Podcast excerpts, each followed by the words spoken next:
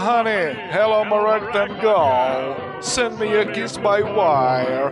Baby, my heart's on fire. Abemos Spin de Notícias, aquele já costumeiro drops diário de informações científicas e, no nosso caso, em escala subhistórica. Direto da caverna do dragão e montado na Uni, aqui é o Big Boy William Spengler e hoje, dia 15 Electron, no calendário spineliano, vulgo 8 de maio, dia da vitória na Europa, falaremos sobre missão, quer dizer, falaremos sobre história. E neste episódio veremos a guerra mais longa da história, como capturar um unicórnio e, já que é hora da fome, a origem pra lá de polêmica do cereal matinal.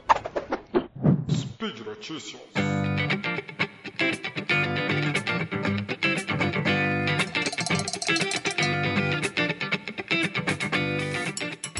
Em 17 de abril de 1986 chegava ao fim a Guerra dos 335 anos, o conflito mais longo e também o mais pacífico de toda a história. Nunca foi registrado um tiro sequer. Iniciada em 1651, a guerra entre os Países Baixos e as Ilhas Scilly durou de fato cerca de dois meses, mas não teve um acordo oficial de paz. A Guerra dos 335 anos surgiu como um desdobramento da Segunda Guerra Civil Inglesa entre os partidários do rei Carlos I da Inglaterra e o parlamento inglês, liderado por Oliver Cromwell.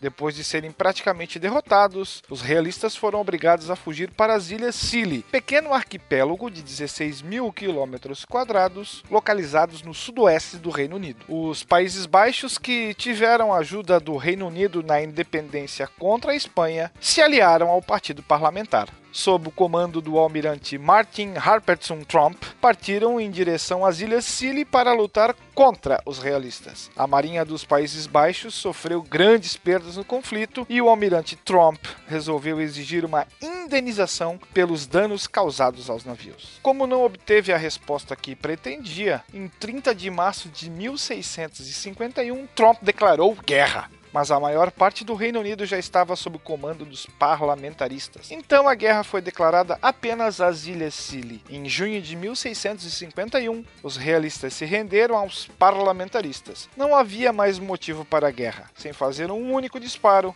os holandeses se retiraram. Logo, todos esqueceram o assunto. Como a guerra havia sido declarada a uma pequena parte do Reino Unido e não à nação inteira, os holandeses não viram a necessidade de declarar paz oficialmente. Assim, os Países Baixos e as Ilhas Scilly permaneceram em estado de guerra. Em 1985, o historiador Roy Duncan, presidente do Conselho das Ilhas Scilly, escreveu à Embaixada dos Países Baixos em Londres para propor a resolução do conflito. Em 17 de abril de 1986, o embaixador holandês Ryan Reidskopa visitou as Ilhas Scilly e assinou um tratado de paz dando fim à guerra que durara, pasmem, 335 anos.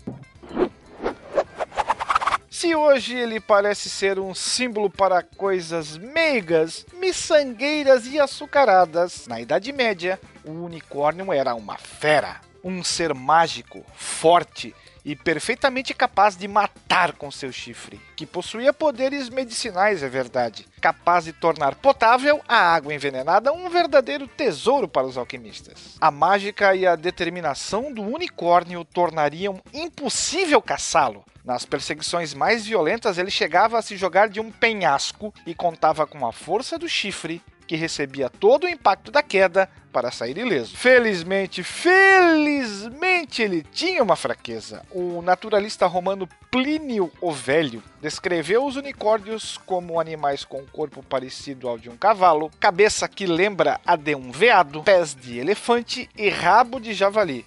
Que coisa mais feia, hein? Ele registrou que a primeira visão de uma mulher, o unicórnio perdia todo o espírito de combate. Instantaneamente ou depois que a donzela deixasse seus seios à mostra, a criatura antes indomável se aproximava da virgem e se deitava ao lado dela. Em seguida, colocava a cabeça em seu colo e poderia tentar mamar, caindo em torpor até o sono como um bebê.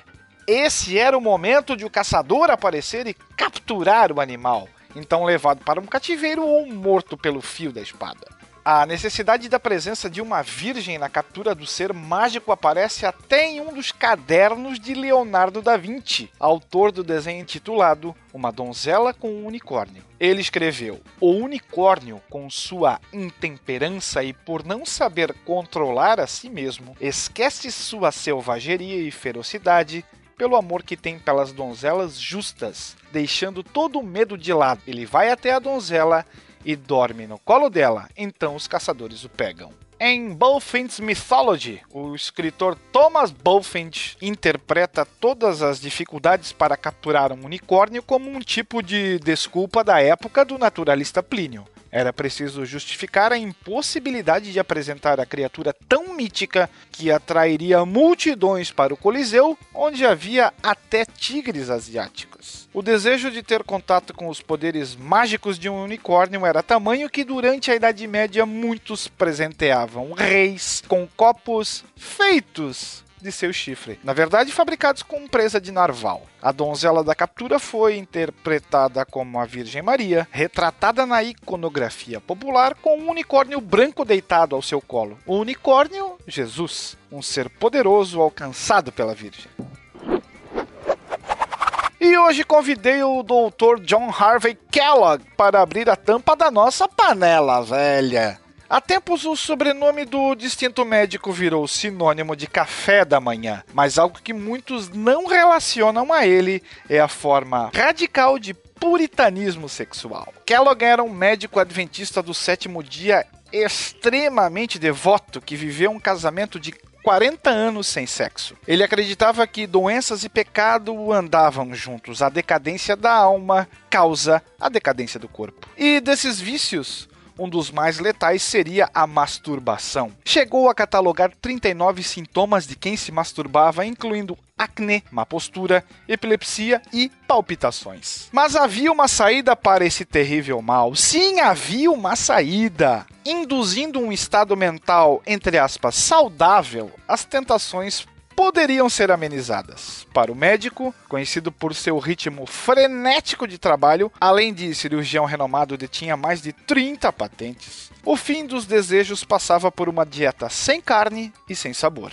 Enquanto trabalhou num sanatório em Bottle Creek, Michigan, Estados Unidos, dedicou-se ao tema usando alimentos supostamente inibidores da libido, como o milho puro. Uma das versões da história relata um erro do irmão mais novo do Dr. Kellogg, Will teria esquecido no forno, em 1894, uma maçaroca de milho a ser servida aos pacientes. Para não perder o assado, os dois trituraram tudo e obtiveram os flocos. Sucesso! Corpos e almas seriam salvos. O doutor e seu irmão deram entrada à patente dos flocos de milho no dia 31 de maio de 1895. Por insistência de Will, os Kellogg criaram em 1897 a Sanitas Food Company para vender os cornflakes, numa época em que o café da manhã dos americanos consistia em carne com ovos. O esperto Will, porém, começou a comprar discretamente as ações da empresa, distribuídas por John aos funcionários. Em 1906, agora já conhecido como WK Kellogg,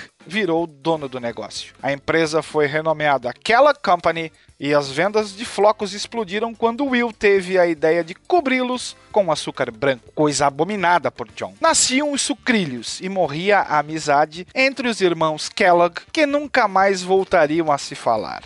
That's all, folks. Para você que há 335 anos caça sem sucesso um unicórnio e sobrevive à base de sucrilhos, vale conferir os links no post desse episódio aqui no portal Deviante.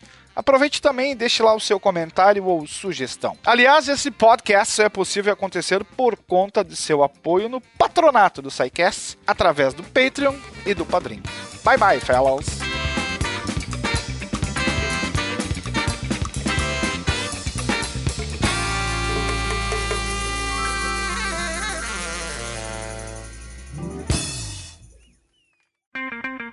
Edição por Felipe Reis.